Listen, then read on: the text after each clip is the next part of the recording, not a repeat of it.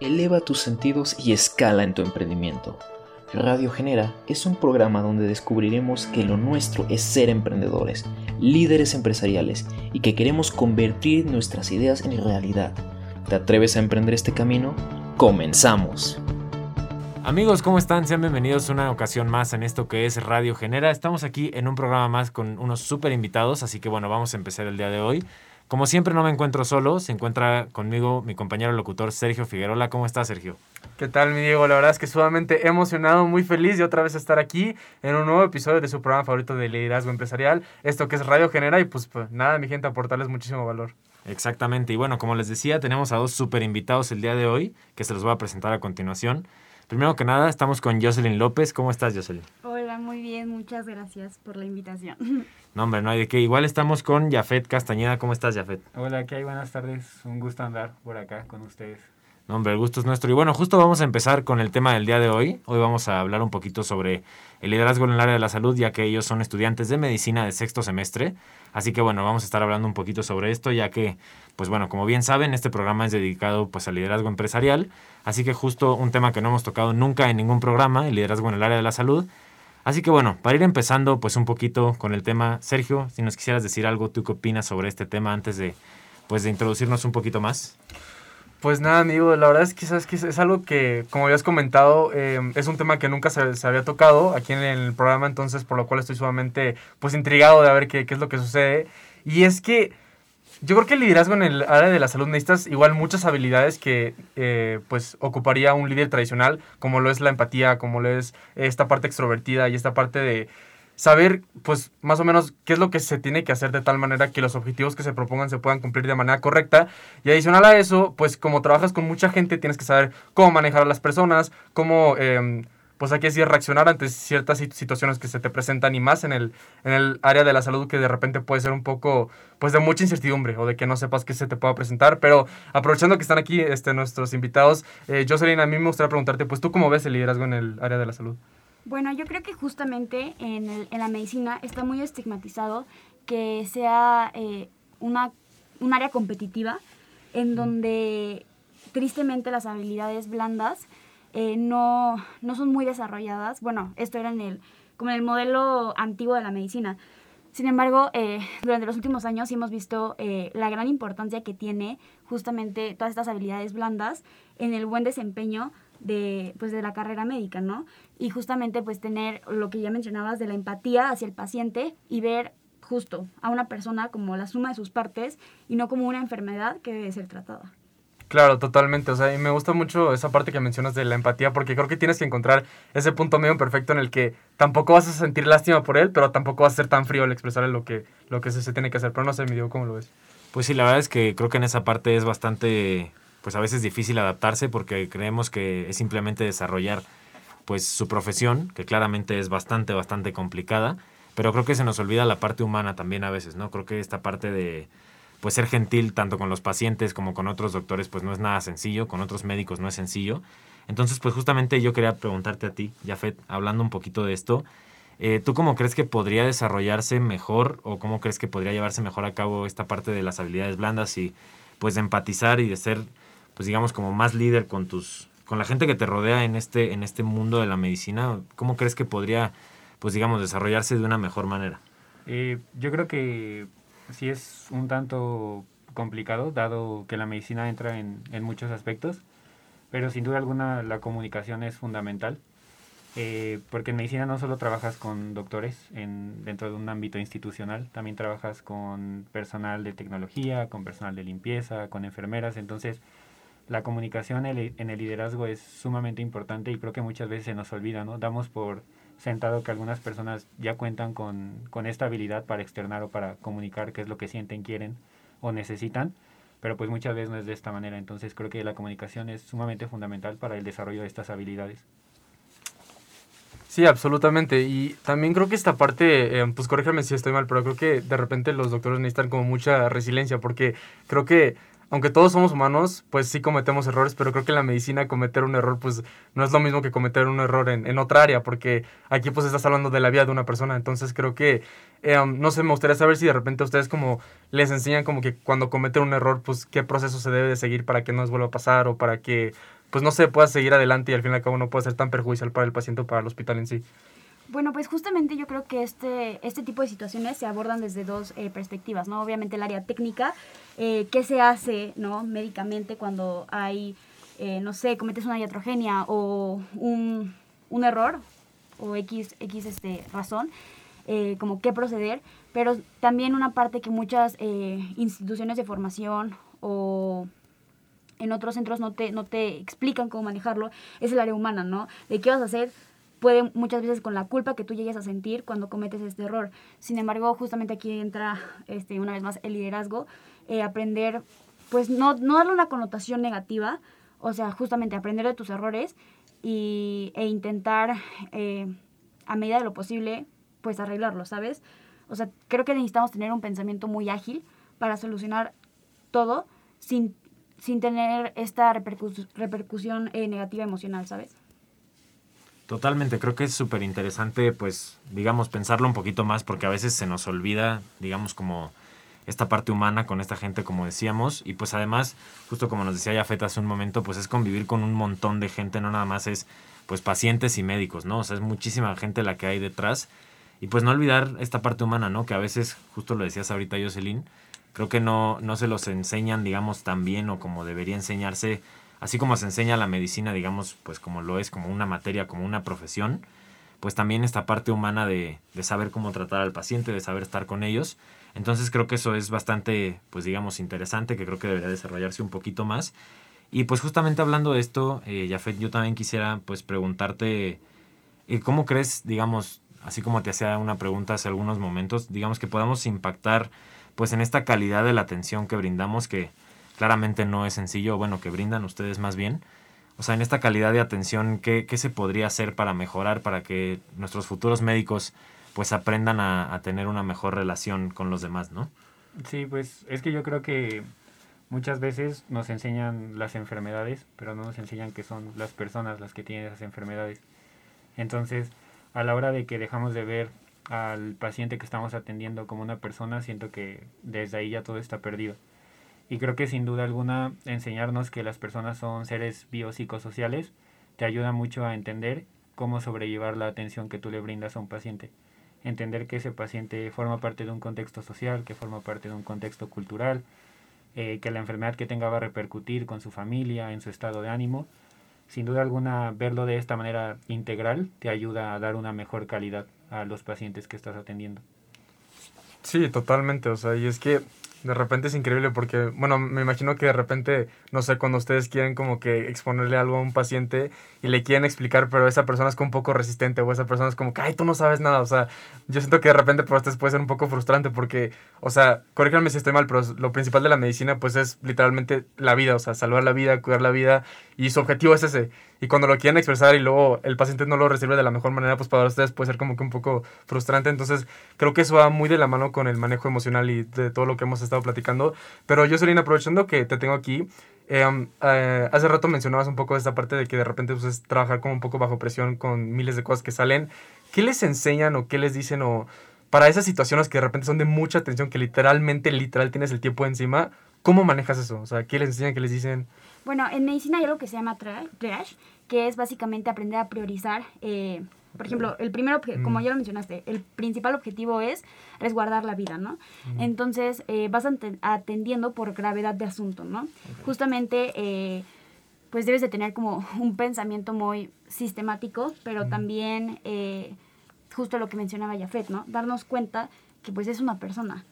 Y justamente eh, este semestre muchos doctores, lo he escuchado varias veces, que nos dicen, trata al paciente como te gustaría ser tratado, o como te gustaría que trataran a tu mamá o a tu familiar, ¿no? Entonces, este, creo que es importante que a pesar de la carga de trabajo, eh, la rapidez con la que lo tienes que hacer, no olvidarte que lo que estás atendiendo es una, a una persona, ¿sabes? Pero sí, justamente eh, respondiendo a tu pregunta, pues es este, tienes que aprender a priorizar qué es lo, lo más grave o lo que necesita más rapidez o agilidad para pues ir priorizando, ¿no? Absolutamente. Sí, totalmente. La verdad es que creo que esta parte es súper importante. E igual quisiera retomar, Sergio, si, si te acuerdas, hace pues algunos días grabamos el programa de inteligencia emocional. Y pues yo quisiera preguntarle a alguno de los dos, el que guste responder, eh, ¿cómo creen que afecte pues digamos, la inteligencia emocional o cómo creen que, que influya la inteligencia emocional que pueda tener un médico hacia sus pacientes o digamos hacia cualquier persona que lo rodee? Pues yo digo que bastante, la verdad. Este, pues al ser la medicina, pues un área donde tienes contacto con las personas, pues es, te vuelves vulnerable, ¿no? Pero bueno, yo siempre digo que la vulnerabilidad es un espacio de apertura, ¿no? Donde puedes eh, aprender del, del, del paciente. Pero creo que definitivamente deberías de tener, o sea, es esencial justamente el desarrollo de estas habilidades blandas para poder lograr una buena inteligencia emocional y aprender a empatizar, pero que no te afecte a ti directamente eh, la situación del paciente, porque en ese momento pues puede que exista, no sé, que puedas cometer alguna deficiencia con la atención que tú le puedas dar, ¿no? En, en lugar de ayudarlo. Ya, claro. Sí, sí, no, absolutamente. O sea, creo que este manejo de las emociones sí considero que es este fundamental para, y pues ya que tratas con pacientes que, como dices, de repente están muy, muy eh, vulnerables de miles de maneras. Este, pero aprovechando que los tengo aquí, bueno, ya a mí me, me daría curiosidad preguntarte, Em, es que lo que pasa, o sea, te platico, te pongo un poco en contexto. Yo tengo un muy buen amigo mío que se acaba, literal, se acaba de graduar de, doctor y él ya trabajó en, en, hospitales.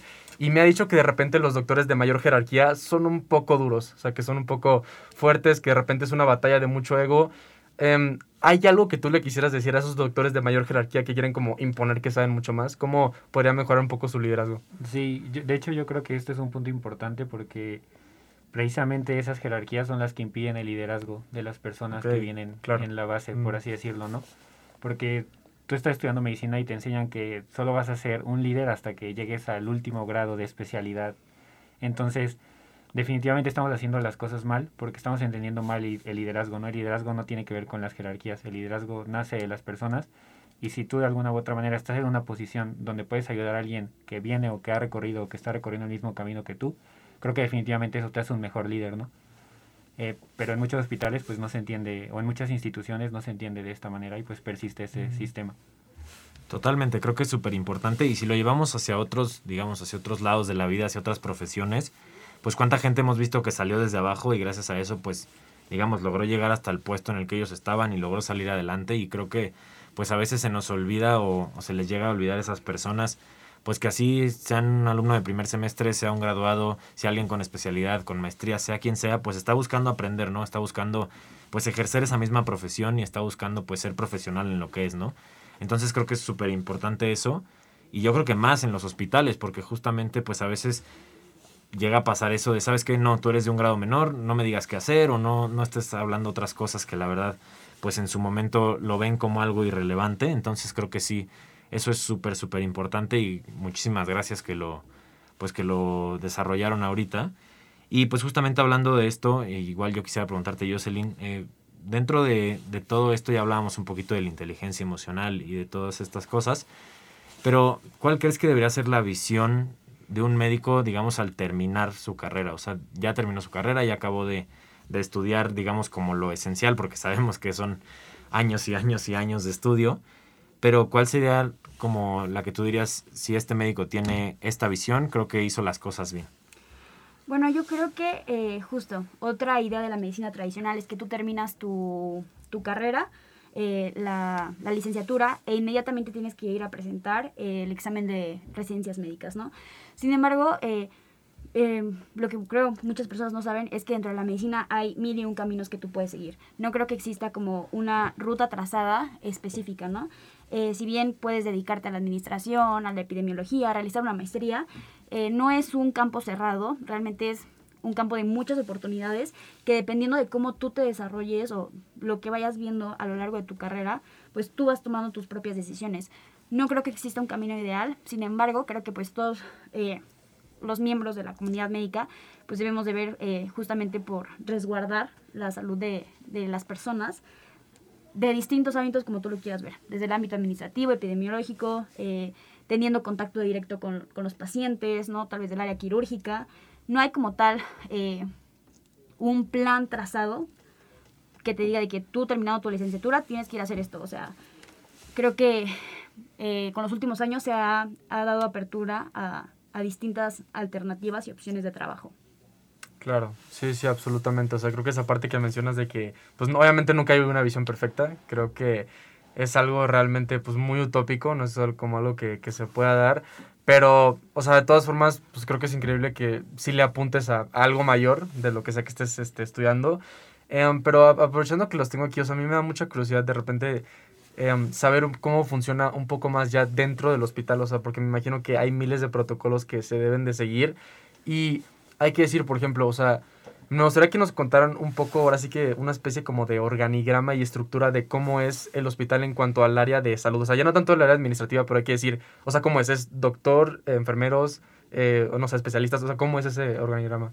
Eh, bueno, justamente, bueno, los dos ya estamos yendo en nuestras rotaciones clínicas ah. y en mi primera rotación que tuve me di cuenta de que realmente sí existe mucho este organigrama que mencionas, esta jerarquía, ¿no? Mm. Están en un, en un, por ejemplo, en un quirófano, está... Mm el, especialista, el residente, el interno mm. y los alumnos de pregrado. Los alumnos de pregrado, pues somos nosotros, ¿no?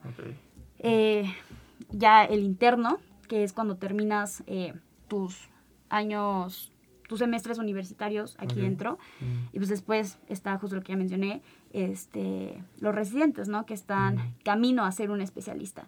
Pero sí, está bastante marcado este organigrama. Y bueno, también creo que es muy importante, o sea, tocando el tema, eh, pues respetar, ¿no? O sea, darnos cuenta que nadie está arriba de nosotros, sino que si estamos en un grado, por ejemplo, tú como residente, si tienes la oportunidad de enseñarle a los alumnos de pregrado o, no sé, a las enfermeras incluso, pues creo que es este, un área de oportunidad, ¿no? Y también uno como estudiante de pregrado, pues respetar, ¿no? Todos estos, estos este, puestos eh, de la enfermera, de los personal, el personal de eh, intendencia, el instrumentista, porque realmente desde cualquier eh, perspectiva puedes aprender algo. De cualquier persona puedes aprender algo que pues te va a nutrir en tu formación académica y profesional. Totalmente, creo que eso es súper importante y además pues estar conscientes, ¿no? Que cualquiera de estas personas, como lo decías un momento, sea el grado que tengan, estén estudiando lo que estén estudiando, pues te pueden aportar tanto en esta profesión pues como en cualquier otra, ¿no? Pero hemos llegado al final de este bloque, así que bueno, vamos rápido a corte. Recuerden que nos escuchan por Radio Nahuac 1670 de AM y nos pueden seguir, nos pueden seguir en Instagram como genera-uams, así que vamos a corte y ahora volvemos.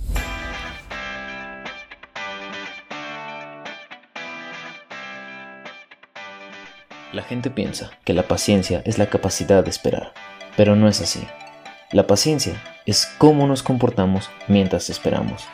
Así que por lo mientras, síguenos en nuestras redes sociales, en Instagram como genera-uams y en Facebook como Programa Generación. En breve volvemos.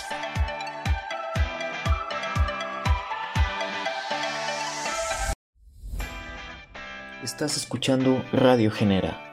No olvides de seguirnos en nuestras redes sociales como genera-uams en Instagram y Programa Genera Sur en Facebook. Continuamos. Y amigos, estamos aquí de regreso en esto que es Radio Genera por Radio NOC 1670 DM, en esto que es su programa favorito de liderazgo empresarial, esto que es Radio Genera. Y pues bueno, mi gente, en el bloque pasado, o en nuestros bloques pasados, estuvimos hablando de la importancia del liderazgo en el área de la salud, estuvimos hablando pues de las habilidades blandas, de la importancia de que es pues obviamente la comunicación en un líder, eh, pues en cualquier área, ¿no? Ahorita también Diego estuvo mencionando lo que hemos grabado en programas pasados, esto de la inteligencia emocional y la, y la importancia que tiene de vincular la inteligencia emocional con esta parte del liderazgo en el área de la salud Estamos aquí con Jocelyn López y con Jafet Castañeda. Este, la verdad es que le estamos aportando muchísimo, muchísimo valor y este bloque no se va a quedar eh, corto. Así que pues bueno, para eh, seguir con esto, para continuar, eh, pues quisiéramos desmenuzar un poco todo esto que son las habilidades blandas, que son de repente cosas en las que no nos enfocamos mucho, pero que son de suma importancia y bueno, básicamente en cualquier área, pero ahorita específicamente en el área de la salud. Entonces, pues no sé, Diego, ¿qué nos puedes decir? Al respecto? Pues mira, justo íbamos a hablar de esto en este bloque porque creo que es bastante interesante hablarlo un poquito más a fondo y no dejarlo ahí.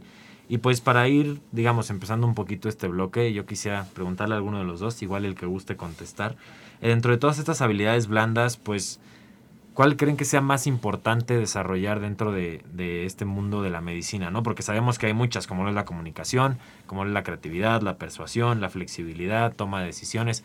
Hay muchísimas de estas habilidades blandas, pero dentro de todo este mundo, sea en trato con pacientes o, sea llevando a cabo una operación o haciendo cualquier cosa dentro de la medicina, ¿Cuál creen que sea una de las más importantes o si son varias también? ¿Cómo, ¿Cuál podrían decirnos que es alguna de esas más importantes? Eh, yo creo que sin duda alguna la creatividad es sumamente importante y muchas veces como médicos en formación o como médicos ya eh, formalmente ejerciendo, carecemos de ella, ¿no? Porque muchas veces nos enseñan como un pensamiento muy cuadrado, tal enfermedad es esto, tal signo, tal síntoma indica esto. Entonces, yo creo que muchas veces se limita la creatividad que podemos llegar a tener y sin duda es fundamental para el desarrollo de un buen liderazgo y creo que también la creatividad va mucho de la mano con el emprendimiento que se puede hacer en, en salud. Entonces, si tuviera que escoger una que creo que sería increíble que pudiéramos desarrollar, sería la creatividad.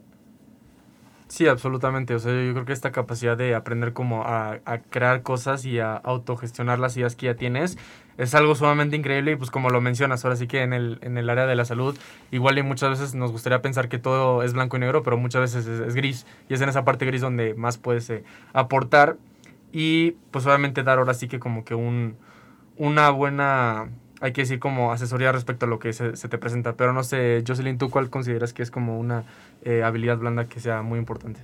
Bueno, yo considero que la empatía es eh, mm. sumamente importante porque justo como ya hemos estado mencionando en el programa, estamos teniendo contacto con personas, ¿no? Mm. Este, igual, debemos de tratar al paciente como nos gustaría ser tratados y no olvidar que es una persona, también tiene problemas, también tiene eh, pues una vida, ¿sabes? Todo un contexto en el que se desarrolla y como médicos pues debemos de, de, reconocer pues este punto, ¿no? Muchas de las veces la salud, este, la salud pública pues tiene como esta barrera, ¿no? De que son muchos pacientes, no tienes como que el tiempo necesario, o más bien el tiempo adecuado para darle una correcta eh, atención al, al médico, al, digo, al paciente, pero pues justo, debe ser un un proceso donde no perdamos la empatía en, en, el, en, el, en el trato.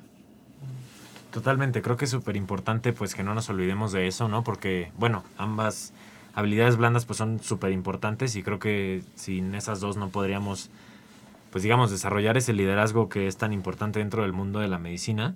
Y pues justamente hablando de eso, dentro de estas dos habilidades, pues yo igual quisiera preguntarles si creen que, digamos, algún negocio o algún emprendimiento que pueda surgir, pues justo con la creatividad que, bueno, pues es muy complicado a veces, digamos, como tú nos decías, Jafet, pues a veces nos enseñan todo muy cuadrado y creo que más en la medicina, ¿no? Como nos decías, tal enfermedad, pues es tal medicina, ¿no? Entonces creo que a veces puede ser bastante cuadrado eso, pero algún emprendimiento que ustedes digan, esto podría ser una muy buena opción, pues para justamente ser un poquito más creativos en este mundo, ¿no?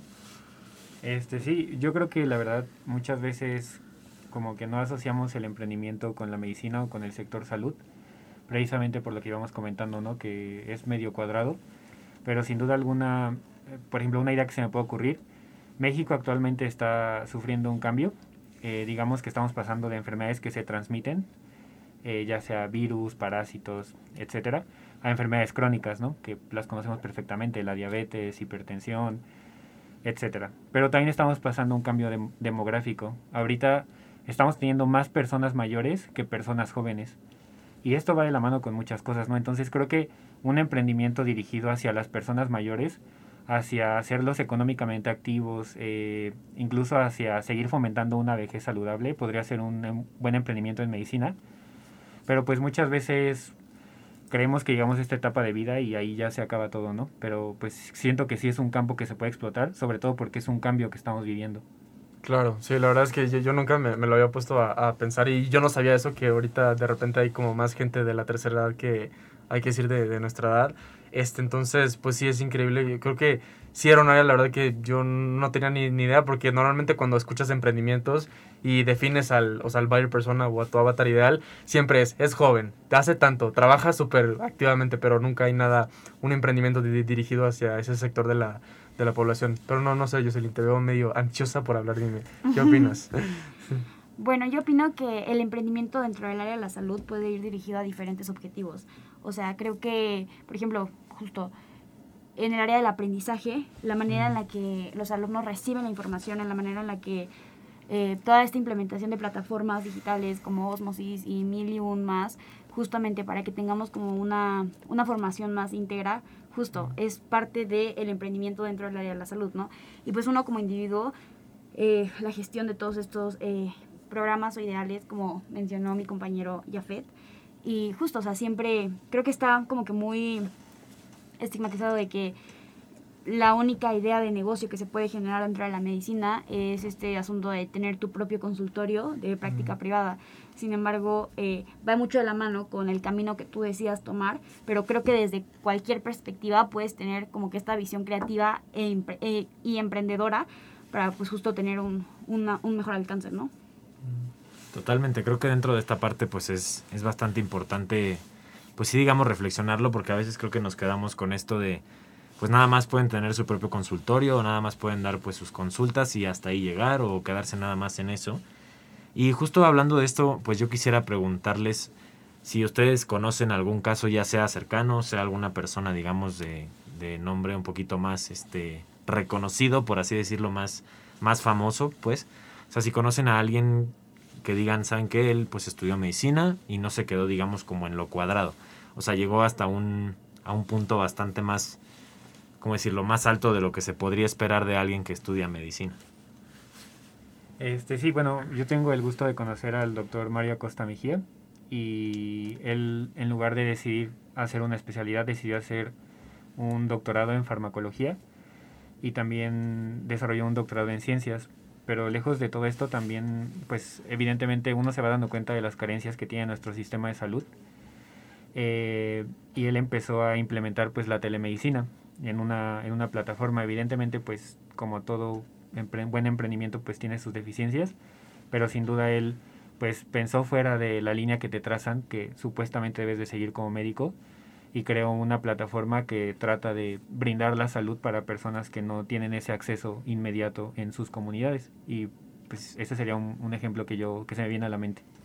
Claro, oye, y ahorita que comentabas esa parte que de repente pues a, a nuestro sistema de salud pues no es una no, no es una mentira que de repente le faltan varias cosas o que tienen pues muchas fallas. ¿Cuál consideras que es algo que sí se puede atacar y que no se está atacando, que definitivamente podría pues mejorar nuestra área, área de salud? Eh, bueno, muchos no saben esto, pero México contaba con uno de los mejores esquemas de vacunación que hay en el mundo. De hecho, muchos países trataban de replicar nuestro esquema de vacunación, pero ¿qué es lo que pasa? Eh, dejamos de ser productores de vacunas entonces ahora dependemos de otros países para obtener esas vacunas y la pandemia es la prueba fehaciente de esto. Yo creo que una de las áreas de oportunidad que se puede considerar es invertirle a la investigación, eh, sin duda alguna. La investigación es sumamente importante para cualquier país en el sector salud. Totalmente, creo que es súper importante resaltar eso porque, pues bueno, justo como lo dices, yo creo que con la pandemia pues se han notado un poquito más pues este tipo de carencias y que llegamos a ser mucho más dependientes de otros países de lo que quisiéramos. Y bueno, no solo cerrarnos pues al COVID, ¿no? Hay vacunas, pues yo creo que para un buen de cosas que a veces ni siquiera nos imaginamos que hay una vacuna, ¿no?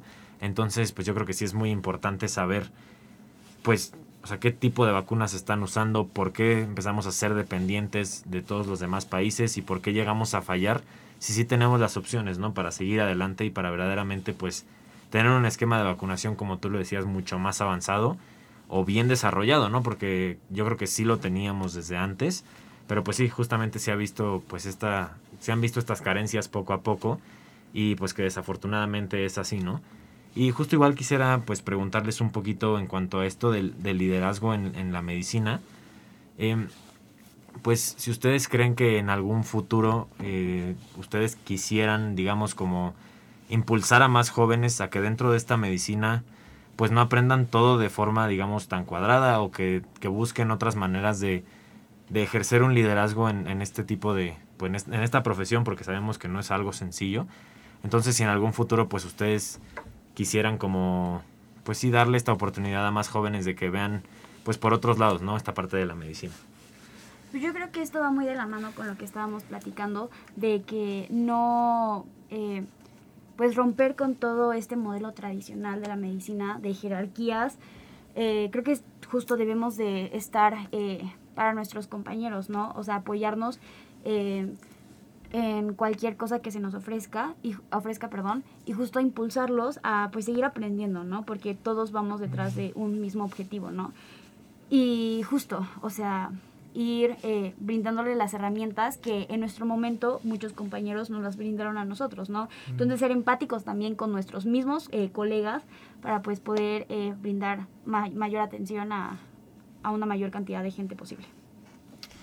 Claro, claro, sí, totalmente, yo- Jocelyn. Muchísimas gracias. Este, y pues bueno, mi gente, la verdad es que ya no nos queda mucho tiempo. Entonces, pues, eh, Jafet, no sé si quieras concluir, concluir con algo. ¿Qué, con, con, ¿Con qué te vas? Este, pues nada, que un líder crea líderes Mm. y creo que en la medida en que nosotros nos hagamos esta idea, vamos a contribuir a que haya mejores estudiantes y por ende que haya un mejor sistema de salud. Absolutamente. Jocelyn, ¿con qué te vas? Yo creo que todos podemos ser líderes y pues justo ayudar eh, a todos nuestros, nuestros compañeros o nuestros semejantes a que impulsen esta, esa habilidad y porque pues siempre va a haber lugar para más, ¿no? Absolutamente, Jocelyn. Y pues bueno, mi gente, esto ha sido todo por nuestra parte. En serio, muchísimas gracias por escucharnos. Y pues bueno, antes que nada, eh, Diego, ¿algo más que quieras agregar? ¿Cómo te encontramos en redes sociales? Pues nada, la verdad es que un gran programa, sobre todo un gran tema con grandes invitados. Gracias por estar aquí con nosotros el día de hoy. Y pues nada más agregar que estudien medicina o estudien absolutamente lo que estudien, échenle ganas. Que no se les olvide que el emprendimiento siempre es una opción. Y si no, pues hay también otras muy buenas opciones. Así que bueno, eso ha sido todo por mi parte. Ahí me encuentran en Instagram como Diego-AGV. Y pues nada, nos vemos a la próxima. Muchísimas gracias, mi Diego. Este, Jocelyn, ¿a ti cómo te encontramos en redes, en redes sociales? En Instagram como yo Solorio. Muchas gracias, eh, Jafet. Eh, como Jafet-Castañeda. Perfectísimo. Pues bueno, mi gente, eso ha sido todo por nuestra parte. Muchísimas gracias por escucharnos. Eh, recuerden que esto lo pueden volver a escuchar en su plataforma favorita de streaming. Y pues nada, mi gente, a mí me encuentran en Instagram como arroba sergio.fn02 y en LinkedIn como Sergio Noguera. Eso ha sido todo por nuestra parte. Los escuchamos en la próxima edición. Después de todo lo que escuchamos hoy, estamos un paso más cerca de ser grandes líderes empresariales. Aún nos falta mucho camino por recorrer y muchas cosas nuevas por aprender. Es por eso que nos vemos la próxima semana con un tema nuevo. Esto fue Radio Genera. Hasta la próxima.